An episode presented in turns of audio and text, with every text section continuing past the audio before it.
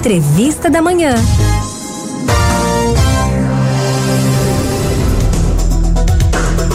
Olha, passou-se as festas do final de ano. Você gastou, curtiu demais, mas agora tem como fugir não, viu minha gente? Tô falando das contas que chegam no mês de janeiro. Mês esse que é conhecido como o mês das despesas. E eu pergunto para você, o seu bolso, como é que tá? Tá tranquilo? Tá folgado? Tá rasgado? Conta pra gente aqui. Eu quero, pra gente conversar sobre esse assunto, trazer quem entende. Eu tô falando do economista da família, o professor Sandro Prado. Muito bom dia, professor. Bem-vindo aqui ao Manhã 105. Prazer conversar com o senhor novamente. Feliz ano novo. Feliz ano novo para você, para toda a equipe, para toda a família da Rádio Olinda, todos os ouvintes. Ano realmente seja supimpa para todos. Vai ser sim, professor. A graça de Deus.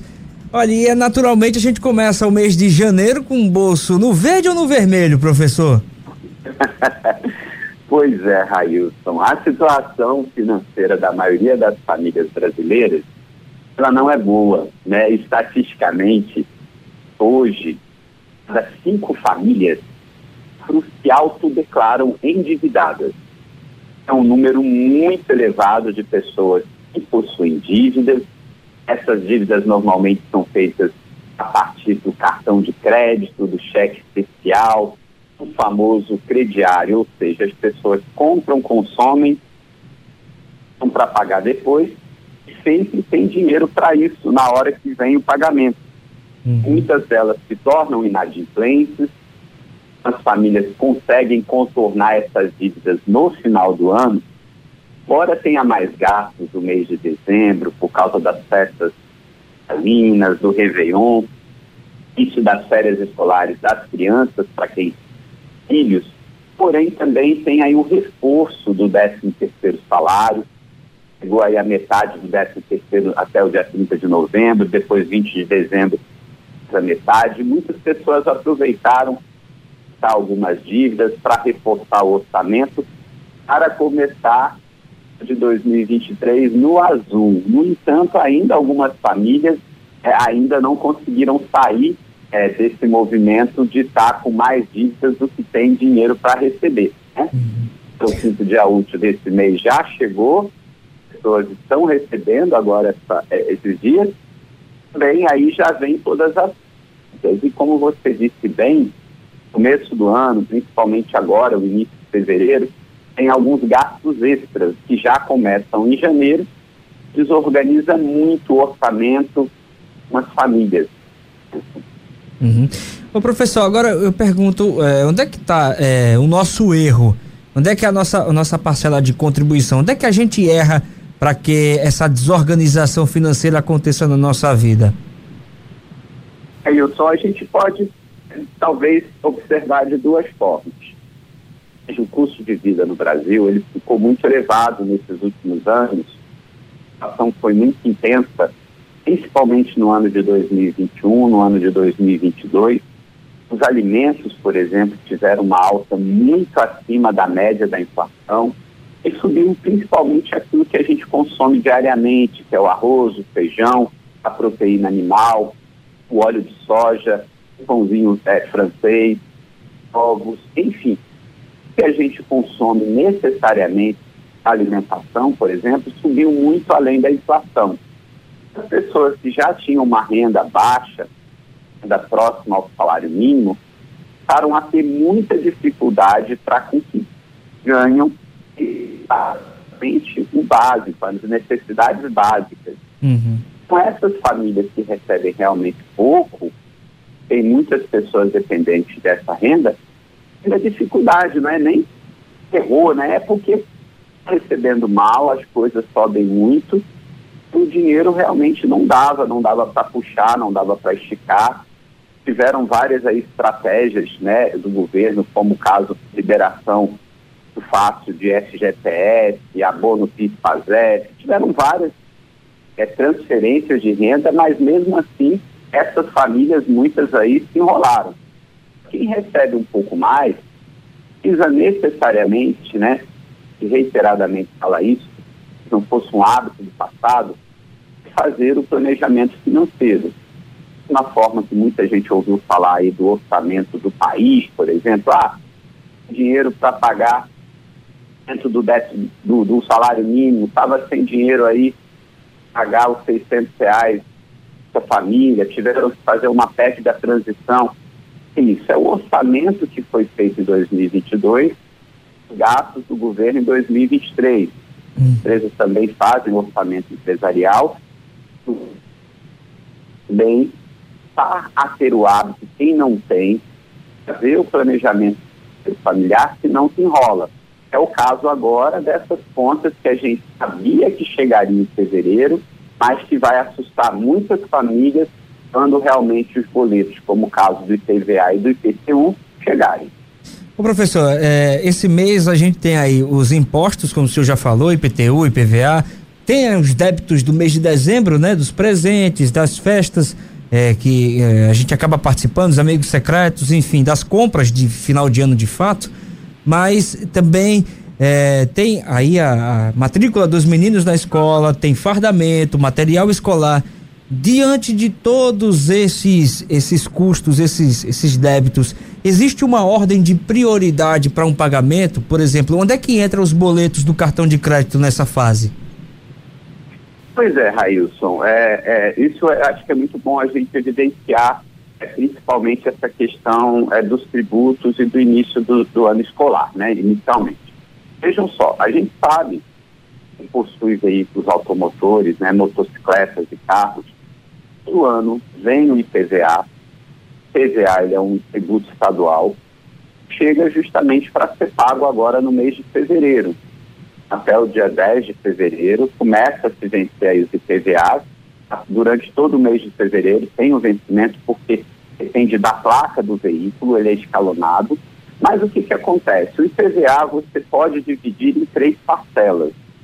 Sendo que a primeira, a primeira parcela do IPVA, vem junto com o DPVAT, ou seja, é uma parcela bem maior do que a segunda e do que a terceira. Uhum. E você parcela, ou seja, paga uma parte significativa à vista, você paga em 30 e 60 dias, tem um acréscimo de 7%. se você tivesse guardado dinheiro do IPVA, conseguisse quitá-lo à vista em fevereiro, teria um desconto de 7%. Em uma aplicação, a esse rendimento em tão curto prazo como o desconto que você teria. A lógica é que essas famílias se tivesse feito o planejamento financeiro, tivesse guardado, provisionado dinheiro para o IPVA de 2023. Quem não fez esse ano, se prepare, porque em fevereiro de 2024, novamente chegará o, IPVA no seu veículo. E ele é baseado no valor do veículo, no caso, ela fica. Então, é um valor alto é um valor que dá uma desconstruída na renda familiar, mas que todo mundo sabia estaria. Nós temos o caso, por exemplo, também do IPTU, que vence também aí por volta do dia 10 de fevereiro. Em Recife, quem paga o IPTU à vista tem 10% de desconto. Hum. O fato de você já ser adimplente nos anos anteriores, você tem 5%. Mas o que, que acontece? O IPTU você pode dividir até 10 vezes. Então, o que, que, é melhor, pagar o IPVA à vista ou o IPTU do, do Recife à vista? É melhor você pagar o IPVA e, não tendo dinheiro, pagar o IPTU em 10 vezes. Se você já mora em Paulista, ou, perdão, em Jaboatão dos Guararapes, em Olinda, no caso específico, a prefeitura já dá 30% de desconto para o pagamento à vista. Então, você tendo os recursos, a melhor forma de pagar seria à vista. Tem o fardamento escolar, né? A roupa, o uniforme das crianças que tem que ser comprado todo ano, uhum. material escolar, os livros, o material pedido pelas escolas é, individualmente, tem aquele que é o coletivo. O coletivo você consegue, às vezes, negociar com a escola, dividir, pagar direto.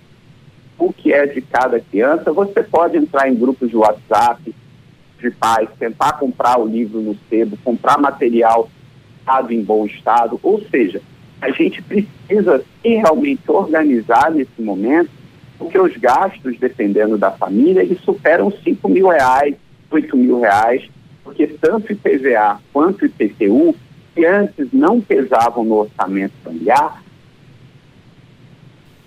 Assim como energia elétrica, passado as pessoas deixavam a luz acesa quando saíam de casa por causa de segurança, agora não. Todo mundo desliga a luz, não é porque tá recursos naturais estão sendo usados, não é porque o preço está caro, como a água.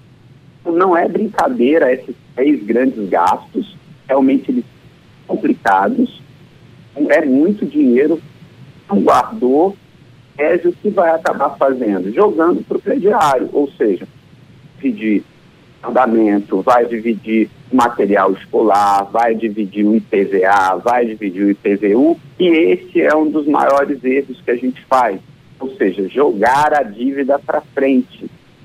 Isso muitas famílias têm, tanto que quando chega a fatura do cartão de crédito, chegou o cartão de crédito. O cartão de crédito ele é apenas um meio de pagamento, como eram as cédulas, hoje o PIX, né? Uhum. O maior meio de pagamento utilizado no Brasil. Para a gente ter uma ideia, a dimensão que tomou o PIX é de uma forma assustadora até, quem ainda é um pouco mais tradicional, no mês de dezembro, teve um dia próximo ao Natal, e foram feitas milhões de transações com apenas um dia, ou seja, mais de 100 milhões de pagamentos com PIX, apenas um dia. Tanto que a gente vê os estabelecimentos, você chega com uma cédula de 50, quero comprar uma coisa de, eita, não tem troco não, você não tem PIX, né? É. Então, o que passa a acontecer é que o cartão de crédito ele nada mais é do que um meio de pagamento. Não paga o cartão de crédito, você vai pagar uma fatura, coisas que você comprou no passado. A pessoa uhum. se organiza financeiramente, percebe que o cartão de crédito, ao invés de ser o seu aliado, é seu inimigo, a melhor coisa que você tem é você quebrar, destruir, a gente não usar mais o cartão de crédito. Poucas pessoas sabem utilizar cartão de crédito como cheque especial. Só emendando, sabe por que, que eu estou falando isso, Raíssa? Os juros do, do cheque, do cartão de crédito, por exemplo, ele é um roubo, um absurdo faz com a família brasileira. Supor que você devesse 100 reais do, do ano passado, de 22. Você não conseguiu pagar, hoje está devendo mais de 500 reais. Nossa. Se você continuar não pagando, o ano que vem, primeiro do ano que vem, você vai estar devendo 2.500 reais. Caramba. Estou falando de uma dívida de 100, 12 meses se transforma em uma dívida de 500, mais dois meses, 12 meses, transforma numa dívida de 2.500, ou seja, 25 vezes a mais. Juros, as multas, as instituições financeiras, tanto qualidade do cartão de como um empréstimo pré-aprovado, cheque especial, é uma afronta à família brasileira, é muito dinheiro, ou seja, fuja do cartão de crédito, fuja do cheque especial, realmente é muito dinheiro. Então, o que a gente tem que ter consciência, sei que é difícil, a situação é a seguinte, você consegue gastar diante daquilo que você recebe, não dá para exceder. Fala, poxa, mas eu preciso gastar mais. Então, o que, que você vai precisar? Há uma forma de ganhar mais dinheiro. O que, é que nós vamos fazer para aumentar a renda familiar? Que nós podemos trabalhar, meu filho pode começar a fazer um estágio, ajudar, a uhum. gente vai diminuindo. Você não consegue diminuir gastos, suas despesas, seus custos, hora de você atacar para ganhar mais. E um dos grandes investimentos, sem dúvida nenhuma, é a educação. Investir em educação significa que no futuro você terá uma renda maior e aí sim você poderá ter um leque de consumo portfólio de consumo um pouco maior, Raíssa. Tá certo. Professor Sandro Prado, quero agradecer demais a sua participação aqui conosco no Manhã 105. Deixa aí seu contato, redes sociais, caso alguém deseje falar com o senhor, tirar alguma dúvida, fique bem à vontade. Professor, prazer falar com o senhor novamente. Eu que agradeço, Railson. É um prazer também falar com você. Estava com saudade faz tempo. Não. É à disposição de, de todo mundo Instagram é de professor Sandro Prado. Vou mandar um direct ali que a gente um papo todos realmente possam ter aí um ano de 2023 excelente para isso tem muita atenção no orçamento, o diálogo entre as famílias, porque ter dívidas, isso lhe traz preocupação, traz doença, traz discórdia entre a família. Então, uma das melhores coisas hoje que a gente pode ter na vida, proporcionar para a nossa família, é minimamente uma paz financeira. É não ter dívida, porque a dívida torna e deixa a família como um todo doente, que é o que nós não queremos. Queremos um ano de muita paz, muita alegria, muita prosperidade